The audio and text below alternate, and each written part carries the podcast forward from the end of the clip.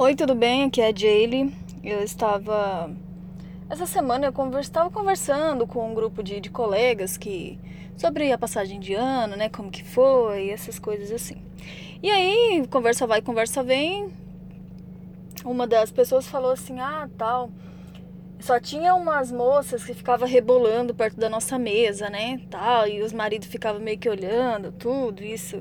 E aí começou a, a, a divisão, né? Do tipo, uma falou assim, ah, mas eu nem ligo, sabe? Tanto faz pra mim, tipo, ah, eu não sou assim. Aquele papo de mulher segura que eu não concordo nem um pouco. Que diz que é segura, né? E deixa o marido ficar ciscando por aí.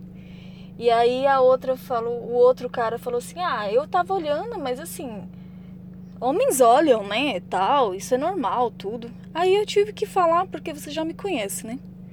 Eu falei assim, olha, eu não concordo nem um pouco com isso. Se o meu marido tivesse comigo, tivesse mulheres e rebolando e ele ficasse olhando, eu já ia dar as caras, já ia me prontificar com ele, já ia falar assim, ó, você quer que eu vá rebolar para outros homens ficar olhando? Mas meu marido já me conhece já, ele, ele não faz esse tipo de coisa, entendeu? Porque eu já falo mesmo. Eu não concordo com isso, não acho normal, nunca vou achar normal, porque isso é uma falta de respeito com a esposa, entende?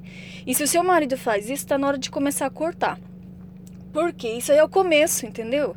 Se o cara tá do seu lado, é o seu marido, e fica ali lambendo, olhando as outras rebolando e tal, e você não fala nada, tipo assim, você tá permitindo, entende? E aí até um dos caras falou pra mim assim: Ai, nossa, credo, seu marido deve ser um cara preso, né?